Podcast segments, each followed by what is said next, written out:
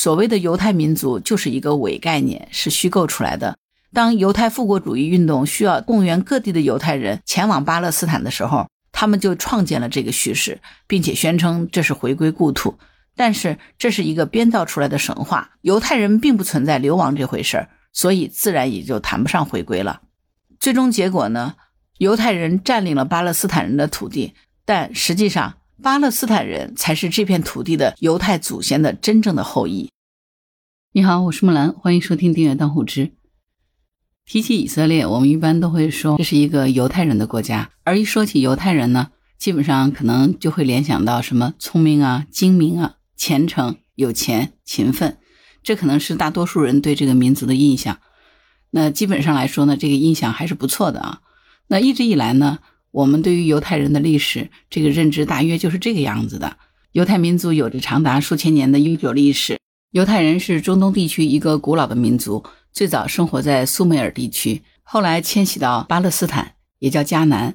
大约在公元前十八世纪的雅各和约瑟时期呢。一部分犹太人为了躲避灾难，从迦南流落到了埃及，在尼罗河三角洲一带生活了数百年。他们由于人丁兴旺而受到了埃及法老的迫害，在先知摩西的率领下，犹太人跨过红海，逃脱了埃及人的追击，回到了巴勒斯坦。那这段历史呢，在诸多宗教典籍当中呢，都是有提到的啊。在大卫和所罗门时期，犹太人的力量达到了鼎盛。后来，他们的王国被亚述人和加勒底人所灭，期间经历了悲惨的巴比伦之囚。在公元一世纪，罗马人征服了犹太人，无法忍受宗教迫害的犹太人呢，发起了数次起义，遭到了残酷的镇压。第二圣殿被烧毁，只剩下了一段哭墙，犹太人就开始在全世界大流散了。在流散的过程当中呢，犹太人避免和外族通婚，保持了血统中的纯洁和完整。他们自强不息，诞生了众多伟大的思想家、艺术家、科学家。在二战之中，悲惨的命运并没有打垮犹太民族。在失去祖国将近两千年之后呢，犹太人通过自己的力量，在故土上重建了一个叫做以色列的国家。按照这样的一个认知来说呢，可能会让我们大家觉得啊，犹太民族今天的成功，以色列这个国家今天的存在，真的是一个十分励志的故事。你想想看，两千年里头没有自己的土地家园，换一个别的民族，恐怕早就消亡了。可是呢，犹太人却一直保持着自己的民族特性，他们的忍耐、顽强、坚韧、虔诚，真的是令人敬佩。这样一段带有神学起源的历史认知，充满了各种各样关于以色列和犹太人的著作以及新闻报道，成为大众所接受的常识。这也是犹太复国主义的理论基础。不过呢，如果有一个人告诉你，其实犹太人根本就不是一个民族，他过去的两千年的兴衰和流浪史，全都是有人出于某种目的虚构出来的。你会感到惊讶吗？今天我就要给你介绍一本书，叫做《虚构的犹太民族》。那这个观点呢，就是这本书的核心观点。这本书的作者呢是施罗莫·桑德，他是以色列特拉维夫大学的教授、历史学家。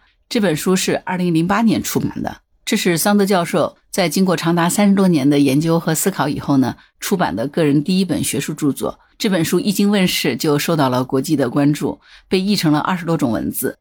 桑德教授的学术勇气和洞察力呢，广受称赞。当然呢，因此他也被很多人视为是以色列的敌人。其实呢，桑德教授是以色列公民，而且呢，他在大学里担任教职，跟以色列的官方是没有什么利益冲突的。那为什么作为一个以色列人，他要写一本这么招骂的书呢？那这个呢，我们可以看看他的家庭哈。桑德的父母呢是波兰犹太人，但是呢，他父母当年都放弃了犹太教，信仰了共产主义。这个呢，对桑德产生了直接的影响。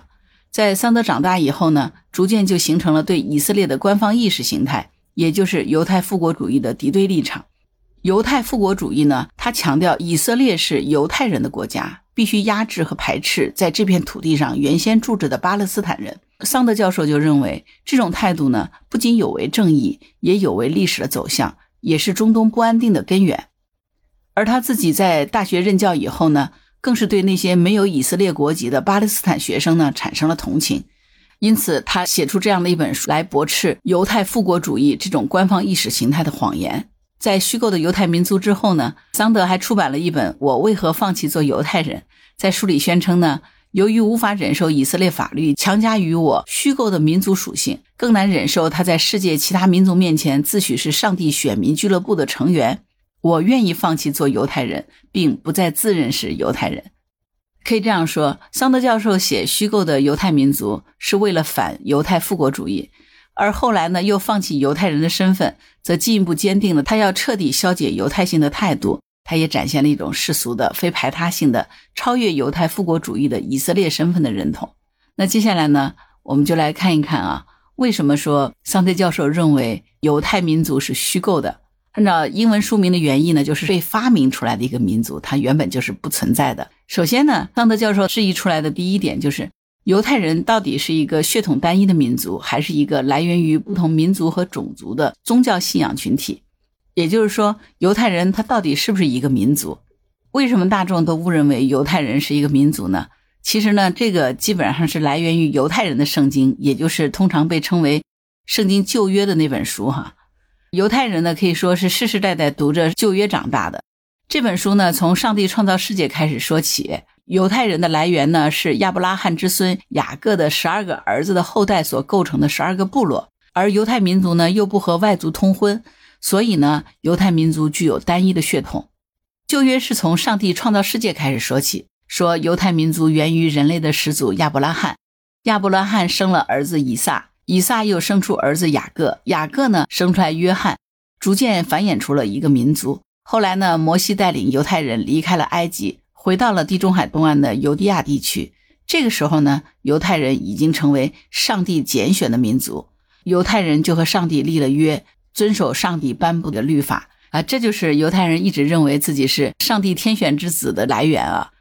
在之后的历史当中，犹太人就围绕着耶路撒冷建立了自己的国家，通过大卫和所罗门两位国王，然后分裂衰落。古代的犹太人呢，曾经从自己的家园被掳走，又曾经陆续的回归，但是呢，最终在公元七十年，当时的罗马人镇压了他们的反抗，并且把他们流放到了其他的地方。此后呢，将近两千年的时间，犹太人再也没有真正回到过祖先的故地。而这片土地呢，在圣经旧约里面叫做犹地亚，后来呢就被改成了一个咱们大家现在都熟知的名字，叫做巴勒斯坦。如果按照旧约的这个内容来看呢，犹太教起源在哪里？早年做过些什么事儿？怎么辉煌？怎么衰落？后来又怎么被流放？这一整条线下来都非常清楚。既然有了这么一段清晰的历史为证。那这个民族的存在自然就是毫无疑问的了，对吧？但是有一个问题哈，书写历史的人是在历史发生时候写的呢，还是在历史发生之后写的？答案其实是很明显，书写历史的人只能是后人。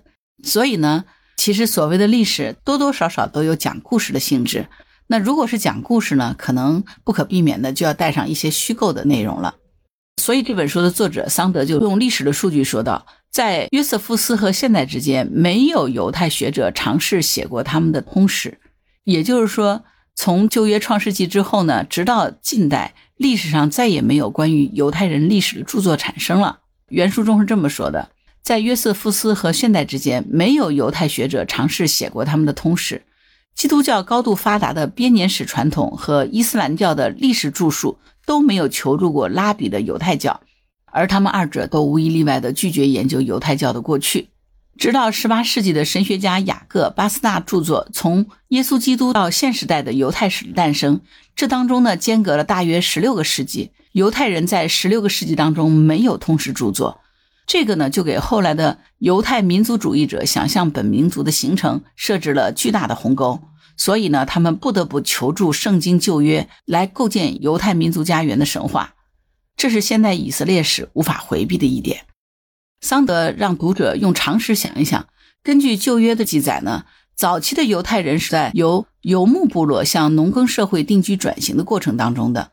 他们是一些什么样子的人？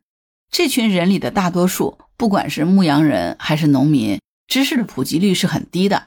事实上呢，也没有什么知识，行动呢都是听命于领导者，而他们跟领导者之间呢，也许连语言都不通。他们的行动也是缓慢的。一个一直在种地的农民，也许一生都没有什么机会去看看国王长什么样。他们会知道自己是一个民族吗？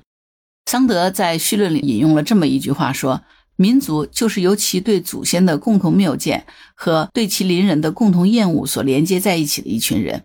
这句话听起来哈有点极端啊，但是桑德想说的是，所谓的民族其实都是事后制造的概念，目的呢就是要让一群人之间产生情感的纽带，让每一个成员都觉得跟别人来自于同一个祖先，从而产生归属感，进而愿意留在这个群体并为他效力。如果那个时代的犹太人远远谈不上是一个民族，那么他们又是怎么聚在一起的呢？桑德说呢，这是因为他们信仰同样的宗教——犹太教。在两三千年前，宗教的力量其实是最强大的。也正是犹太教的神职人员这群人哈，他们都比较有文化，也最有头脑，语言的表达能力呢也是最强的。所以呢，这群神职人员就会在民众中传播和发展一种“我们的”观念。也就是说，他们会告诉所有人，我们是一个共同体。宗教的信仰呢，就让族群里头所有的人都信同了同一个上帝。不过呢，他们却未必了解自己的族长、自己的国王。既然说旧约是有明显的讲故事的特点，那为什么旧约会被看成是犹太人的真实历史，进而竟然虚构出一个犹太民族呢？呃，桑德在书里头说呢，其实，在过去的两千年里。并没有多少人把旧约当作完全纯粹的历史来看，即便是犹太人读圣经、讲圣经，根据圣经来崇拜上帝，旧约圣经也只是一个包含了很多神话的宗教文本，而不是真正的历史。但是后来呢，到了十九世纪的后半叶，有一些在欧洲生活的犹太知识精英认为呢，犹太人必须结束没有土地、没有国家的日子，否则呢，迟早是要灭亡的。他们就发起了一个运动。叫做犹太复国主义，这个目的呢，就是要动员全世界的犹太人一起找一块地方建立一个国家。后来呢，这块地方就找在了巴勒斯坦地区。为什么是这里呢？因为根据旧约圣经里的描述呢，巴勒斯坦地区也就是两三千年前犹太民族兴起居住，并且建立过自己国家、创造过历史辉煌的地方。在圣经里呢，这个地方的名字叫做犹地亚。如果说旧约圣经所说的这个事情是真的，那么犹太人就肯定要去这个地方，而且呢，还可以打出回归祖先土地的旗号。这么看起来呢，就是名正言顺，而且还能够大大的唤起犹太人的热情。除了这个之外呢，还有一个更重要的原因，因为当时呢，巴勒斯坦它不是一块空地，在那里面生活着巴勒斯坦人。现在犹太人要过来，那么就很难避免要和巴勒斯坦人发生冲突了。因此呢。把巴勒斯坦坐视为犹太人祖先的土地，对于犹太人来说，这个实在是太有必要了，对不对？所以你看啊，从理论基础上坐实这件事儿，犹太复国主义者呢，真的是做了很多工作。他们告诉当时那些对国际政治具有影响力的人物说，巴勒斯坦的确是犹太人祖先的土地，而且呢，他们的祖先是在公元七十年的时候被罗马人从这片土地上彻底流放了出去。从此呢，再也没有大规模的回去过，只能一代代人心心念念的向往故地，不停的缅怀他们的祖先所创建的伟大的耶路撒冷。而公元七十年的这段历史呢，并不是纯粹的故事，它是有历史记载的。主要依据的呢是公元一世纪由犹太历史学家约瑟夫斯所写的《犹太战争》一书。不过呢，对于这一条呢，桑德就指出来说，公元七十年的确是发生过罗马镇压犹太人的战争。但是呢，古代犹太人被从祖先的土地上流放出去，这个呢又是一个人为制造的神话。流放这个概念和犹太民族这个概念一样，都是虚构的。因为罗马人从没有流放过所有被征服的民众。关于这个论断呢，桑德是给了三个理由。第一呢，在公元七十年，以当时那个年代的生产力和生产水平，放逐所有被征服的民众，让种地的人口和纳税人口大大减少。对于统治者来说，这真的是无利可图的，所以不可能存在放逐。第二呢，罗马统治者呢，他可以血腥的镇压反抗者，但是呢，他却没有放逐所有被征服民众的条件，因为在当时是没有现代世界可以使用的卡车、火车或者是大型的战舰之类的。第三呢，约瑟夫斯所写的犹太战争作为历史资料，它是有很多疑点的。约瑟夫斯生活在两千年前。是犹太人被罗马人镇压时的幸存者。后来呢，他又生活在罗马帝国。那么，他是用什么样的方式来了解当时犹太人的整体情况的呢？他的数据很多都是被夸大的。比如说，约瑟夫斯说，当时的耶路撒冷有一百万犹太人被罗马人杀害。桑德就明确的指出，这是根本不可能的，因为根据考古资料，在当时耶路撒冷的居民不过是六到七万，你何来有一百万的犹太人被杀害？更重要的是，即便是约瑟夫斯，他是那么热情地描述犹太人被镇压的惨烈，但是也没有说罗马人流放了犹太人。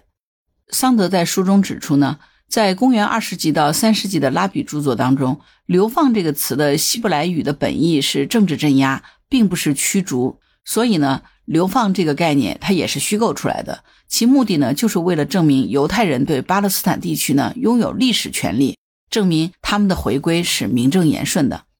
在揭露了上面两个虚构以后呢，桑德接下去就回答了一个比较重要的问题，也就是如果犹太人并没有被流放，被彻底的赶走。那么，在两千年前，那些住在祖先土地上的犹太人都到哪儿去了呢？那这个呢，就又要说到犹太教了。前面作者已经说过了，犹太民族不存在，犹太民族的流放也不存在，但是犹太教它是存在的。任何人呢，只要信了这种宗教，他就成了犹太人。所以呢，桑德引用了众多的考古资料，证明当年的犹太人其实并没有被赶到其他地方，但是为了生存呢，这些犹太人会改信其他的宗教。在公元后的三四百年期间，犹太教当时正在兴起，最终呢成为了拜占庭帝国的国教。因此呢，有一些犹太人就改信了基督教。在这个之后呢，人类历史又发生了一次重大的变故。在公元七世纪的时候，伊斯兰教在阿拉伯半岛兴起了。公元六百三十八年到公元六百四十三年期间，伊斯兰的军队占领了巴勒斯坦，然后就发生了什么呢？桑德说：“由于犹太人在伊斯兰的势力下得到了比过去更宽容的对待，巴勒斯坦的犹太人大规模的改信了伊斯兰教。这个结论肯定是要引起轰动的啊！那咱们都知道哈，在当今的这个中东，犹太人的以色列和周边的伊斯兰国家的关系一直是紧张的啊。自从以色列建国七十年以来，双方打了几次大的战争，小冲突更是不断。”这两天我们也都看新闻，都知道新的战争又爆发了。所以在这本书里，桑德认为历史上的犹太人曾经皈依伊斯兰教，这个就让很多人根本没有办法在情感上接受。那么这些皈依伊斯兰教的犹太人，他们的后裔是谁？作者桑德呢就继续给出了惊人的推断。他说呢，他们正是今天的巴勒斯坦人。为了证明他的推断，桑德是列出了一些学者的研究成果的。这些研究成果证明，巴勒斯坦人的口语当中。保存着大量的圣经术语，他们的山村、山脉、溪流、泉水、山谷、丘陵的地名呢，都是来自于圣经。这就证明他们和古代犹太人有着紧密的文化联系。如果说巴勒斯坦地区是犹太人祖先的土地的话，那么巴勒斯坦人才是这些祖先合理合法的后代。但是我们现在看巴勒斯坦地区啊，就知道哈。犹太复国主义运动从一开始呢，对巴勒斯坦人就采取了无视的态度，只是强调自己是有权回归。一九四八年呢，以色列建国，彻底牺牲了巴勒斯坦人的利益。巴勒斯坦人的土地呢被占领，房屋被推倒，只能在犹太人给他们划定的这个区域里生活，或者呢去给犹太人打工。以色列建国以后，直到今天，住在以色列境内的大部分的巴勒斯坦人仍然是二等公民，仍然是拿不到以色列国籍。很少有人能够爬到社会的上层，跟犹太人平起平坐，更不要说融入犹太人的群体了。而以色列的官方意识形态呢，通常忽略不提国内存在巴勒斯坦人这回事儿，强调自己是一个犹太国。而说到一九四八年建国的时候，那些巴勒斯坦原住民的情况呢，以色列官方就会指出，他们不是一个民族，他们只是散居的一些阿拉伯的农民而已，只有犹太人。才一直是一个民族，他们对于这片土地是拥有历史权利的。所以呢，虚构的犹太民族的这个作者桑德就论证指出呢，说犹太人就是一个具有历史悠久的民族，以及公元七十年，古代犹太人被罗马人从犹地亚流放出去，从此再也没有能够回归故土，这个是虚构的，这是犹太复国主义者刻意制造的两个神话。他的目的就是给犹太人在巴勒斯坦建国找到一个有力的依据，获得国际的支持。实际上呢，犹太人根本不是合法的回归，而是殖民了巴勒斯坦。以色列这个国家是在殖民巴勒斯坦人的基础上建立起来的。既然说犹太人的大流亡并没有发生过，那么，遍布世界的犹太人是从哪里来的呢？这些来到巴勒斯坦的犹太殖民者，他们到底是谁？他们到底是不是犹太人？对此呢，桑德的回答是：他们是犹太人，但是他们并不是所谓的犹太祖先的后裔，他们来自于别的地方。就像前面说的，宗教信仰呢是一种个人的选择，可以改信，也可以放弃，也可以皈依。住在巴勒斯坦的犹太人曾经放弃了犹太教，改信了伊斯兰教。而住在别处的人呢，也可以皈依犹太教，成为犹太人。桑德在书里呢确认了一个事实，那就是在公元七十年前的很长的一段时间里，在后来所说的巴勒斯坦这片土地之外，曾经存在着大量的犹太人团体，有的呢还形成了国家。这个呢是有很多史料和考古证据能够证明的。桑德说呢，他们就是那个地方的人皈依犹太教而形成的。绝对不是从巴勒斯坦被流放出去的犹太人。在今天呢，犹太教它是不传教的，一般呢，它也不欢迎外来的皈依者。但是呢，在公元前二世纪到公元后二世纪这四百年里，犹太教是在积极向外扩张的。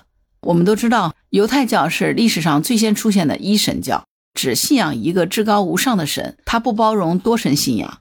因此呢，信仰犹太教的人呢，就会去传播它，告诉别人你只能信一个神。其他的神呢都是假的或者是恶的，所以应该皈依犹太教。而传教的这个过程当中呢，是带有古代社会的这个野蛮色彩的，也就是有强迫的意味。如果被传教者不服从，可能他会面临被驱逐的危险。因此，犹太人的存在是传教的结果，而不是流亡的结果。桑德在书里引用了历史资料证明，这股犹太教传教的潮流呢。一直延续到公元四世纪早期才停止下来。在书里的这一段论证过程，桑德不仅引用了前人的各种研究资料，而且大量的借助了常识。他反复的提醒读者，不要高估古代人的流动性。那个时候的人远远不如今天的我们拥有便利的交通，可以自如的来往在很多地方。那个时候的人如果找到一块地方能够扎根生存下来，这是非常不容易的事儿。所以他们是不可能那么轻易的放弃家园的。如果皈依或者是改信一种宗教就能让他们稳定的生活下去，他们一定会倾向于选择这么做的。桑德认为，犹太人没有大规模的流浪，只是犹太教会传播，会在各个地方制造新的犹太人，而那些回归故土的犹太人，就是这种犹太教传播的结果。那么，这些回归故土的犹太人，他们的主要来源是在哪儿呢？这些人的主要来源是东欧。为什么呢？因为呢，在二十世纪初，东欧的犹太人形成了一个庞大的群落，语言也统一了，可以说已经十分接近成为一个民族了。根据现有的史料统计呢，从十六、十七世纪以后到二十世纪三十年代，东欧犹太人的人口呢持续增长，分布的地点也很集中，基本上是在俄罗斯、波兰、乌克兰、罗马尼亚、立陶宛、拉脱维亚等地。犹太人聚居的群落呢也越来越大。拥有的地区影响力也在提升，这个数量呢远远超过生活在其他地方的犹太人。到了十八世纪，仅仅是在波兰就已经有了七十五万犹太人，而在汉堡、在伦敦、在巴黎，统共也只有三千多犹太人。为什么会出现这种情况？犹太人为什么在东欧聚集呢？其实还是像前面说的哈，犹太人是通过信犹太教形成的。桑德在书里引证了各种的考古资料，推论说，在公元八世纪，当时呢，中亚有一个卡扎尔王国，他接受犹太教为其官方宗教，因此呢，造就了卡扎尔犹太人。这个王国存在于公元八到十二世纪之间，位置呢位于里海和黑海之间。当卡扎尔王国消失以后呢，卡扎尔的犹太人就流落到了附近的东欧，又在那个地方重新聚集起来。关于这个卡扎尔王国。在咱们中国的史籍当中呢，是称为可萨汗国。这是一个公元八到十一世纪在伏尔加河下游的草原上十分强大的突厥汗国。他曾经和拜占庭帝国结成联盟，帮助拜占庭帝国抵御过阿拉伯帝国的进攻。在波斯、拜占庭、阿拉伯和中国的诸多历史资料当中呢，都记载过这个强大的汗国。有部分的资料也提到过，这个汗国的王室和臣民主要信仰犹太教。所以桑德说。正是因为卡扎尔王国的这个存在，所以才能解释为什么东欧有着这么多的犹太人。东欧的犹太族群落差一点点就成为民族了，他们已经形成了阶级，有了社会分工，政治架构也都出现了雏形。他们还拥有日常的文化生活。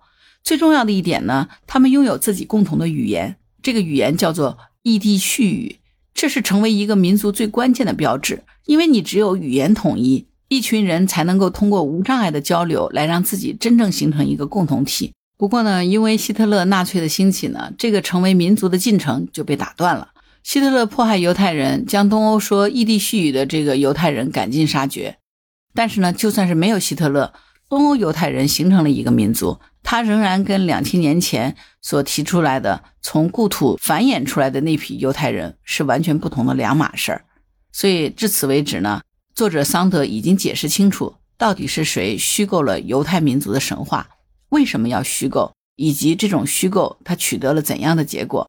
犹太复国主义运动把一个虚构的故事变成了历史事实，在全世界宣扬了一个古老民族回归故土的信念。而实际上呢，这个民族完全是子虚乌有的。在他们所说的犹太民族的源头，实际上存在的呢，只是一些信仰犹太教的人。他们曾经放弃过信仰，也曾经改变过信仰。而其他地方的一些人呢，则加入犹太教，成为犹太人。也就是说呢，犹太人实际上是一个范围在不停变动的群体。这个世界不存在一个固定不变的犹太民族。执着地流浪了两千年，恪守信仰，不改初心，最终回到了祖先的土地上，建立自己的国家。这段故事听起来可歌可泣，但是很遗憾，它只是故事而已，而不是事实。在《虚构的犹太民族》这本书里呢，其实桑德经常是用肯定的语气赞扬犹太复国主义的领袖们。他说：“这是一些杰出的人，他们思维缜密，处事果断，能够巧妙地利用形式来达到自己的目的。”但是这并不能让虚构变成真实。客观事实就是呢，犹太复国主义运动利用虚构的历史叙事，建立起了一种意识形态，靠着它来殖民巴勒斯坦，并且压制他们至今。根据这种意识形态呢，巴勒斯坦人根本就是可以被无视的，他们本来就不应该待在这里，他们的生存权不是犹太人需要考虑的。因此，犹太人殖民巴勒斯坦才有了强大的理论基础。对此呢？桑德用了一个特别浅显的方式发出了质问：倘若说犹太人在缺席了两千年后依然拥有收回对祖先土地的权利，那么巴勒斯坦人在这里也已生息了一千两百年，难道我们就该什么都不给他们留下吗？最终呢，通过对犹太人的起源和犹太复国主义的质疑呢，桑德提出了自己的问题：现在的以色列国究竟是一个以色列公民组成的民主国家？还是一个全世界犹太人的民族家园。按照现代国家的理论，以色列应该是一个全体以色列公民的国家，不分民族宗教。但是呢，基于犹太复国主义的理论，以色列只能是一个全世界犹太民族的家园。为了维护犹太人在这个国家的主体地位，以色列只能是不断的从全世界各地吸引犹太人，不断的扩建定居点，来保证以色列国内犹太人对巴勒斯坦人的优势。犹太复国主义呢，同时也催生了巴勒斯坦民族主义，这也就是巴以问题始终得不到解决的症结所在。然而，每年从非洲、印度、东欧等地吸引过来的肤色不同、语言各异的犹太人同时呢，还有大量的欧洲裔的犹太人迁往美国等发达国家。犹太复国主义的理论基础以及国家实践，使得这个国家内部呢，始终无法整合。欧洲裔的犹太人与来自世界各地其他地方的犹太人之间，不同肤色的犹太人之间，犹太裔公民和阿拉伯裔公民之间，总是有着各种各样的问题无法解决。虽然桑德在书中驳斥谎言、揭露神话，但是呢，他并不是一个激进的学者，他也没有愤怒地表示犹太人应该退出这片土地、退出耶路撒冷、解散国家。他认为以色列最应该做的是放弃他所一直牢牢把持的犹太性。从而让巴勒斯坦人也对以色列产生认同。他引用历史上的案例指出呢，各种各样的占领和征服过后留下的重重的不满和仇恨，都需要矛盾双方运用理性和智慧来解决。而现在的以色列是在战火和征服中问世的，他已经有了他的成就，他对于这片土地已经投入了心血，并卓有成效。与其贬低和取消这些成果，不如敦促他打开胸怀。去兼容之前被他故意忽略和恐惧的巴勒斯坦人，因此，在桑德看来呢，放弃犹太性，不再继续坚持以色列是犹太人的以色列，对巴勒斯坦人和对犹太人而言都是最有利的。桑德坦言他自己就是以色列人，他也无意挑战以色列政府，煽动大众去仇恨自己的国家、自己的民族。他写这本书的主要动力就是心中不平，因为他亲眼目睹了那些巴勒斯坦学生的困境，感受到他们无所归依的痛苦。这个国家里不承认他们是和犹太人平等的公民，而他们带着巴勒斯坦人的身份呢，又很难移居到其他国家。他们在犹太同学面前抬不起头，因为自己的身份而自卑，但是又很难找到摆脱自卑的途径。桑德说：“为什么犹太人可以自由自在地住在美国，而巴勒斯坦人却不能自然地待在以色列呢？”当然，桑德的结论为他在国内招来了巨大的非议，因为在以色列，宗教保守派的势力十分强大。他们是绝对无法容忍任何人贬低旧约圣经的真实性的，更不可能接受犹太人和巴勒斯坦人的平等。保守派仅仅将桑德看作是又一个犹太人当中的叛徒，一个幼稚的、同情心过剩的左派知识分子，而不会去关注他之前所有的论证。这个就是这本书的核心内容哈。在这本书里面，其实作者施罗莫·桑德他的观点就是，所谓的犹太民族就是一个伪概念，是虚构出来的。犹太人并不是像一般大家所认为的那样，是从旧约圣经里所描述的那个时代开始就成为一个民族的。所有的民族都是后人给出的一种叙事，服务于当前的目的。当犹太复国主义运动需要动员各地的犹太人前往巴勒斯坦的时候，他们就创建了这个叙事，并且宣称这是回归故土。但是这是一个编造出来的神话。当初犹太人并不存在流亡这回事儿，所以自然也就谈不上回归了。最终结果呢？犹太人占领了巴勒斯坦人的土地，但实际上，巴勒斯坦人才是这片土地的犹太祖先的真正的后裔。通过这本书啊，我们其实了解到，犹太人起源真的存在着多样性和复杂性。虽然说任何民族都避免不了想象的成分，民族主义呢，在现代国家的形成过程中也是发挥了重要的作用的。但是，随着国家建构的完成，民族主义其实已经完成了它的使命。对于以色列来说，现代国家的前途。恰恰是在于去犹太复国主义化，建立一个多元文化、包含各民族和各宗教的民族国家，这才是唯一的通路。这本书之所以能够在以色列出版，其实本身也说明了在以色列国内对于国家起源问题的清醒认识。有的人呢就形容这本书是以色列的古史变，桑德无疑是以色列的遗骨派，而事实证明呢，除去神话的成分。通过科学的辨析了解自己国家的历史，这才是一个国家走向成熟的标志。好了，以上就是关于《虚构的犹太民族》这本书的介绍。我觉得作者在这本书里面通过大量的事实嘲讽了民族主义的虚伪，也最终指出呢，作为一个现代国家，它只能是建立在宪政的基础之上的，在不同的文化和族群当中寻找一个最大的平衡，从而取得全体公民而不是特殊族群的一个认同。建立在民族想象基础上的国家，它注定是无法持久的，也没有办法从根本上解决这个国家面临的现实问题。我想，这个也许是巴以冲突的最根本的原因。好了，关于本期话题，你有什么想法？欢迎在评论区留言。如果你喜欢木兰的节目，欢迎收听、点赞、转发、当护知，谢谢您的支持。当然，如果你喜欢木兰，也欢迎你加入木兰之家听友会。请到那个人人都能发布朋友圈的绿色平台，输入木兰的全拼下划线七八九，就可以找到我了。好了，今天就到这儿，我是木兰，拜拜。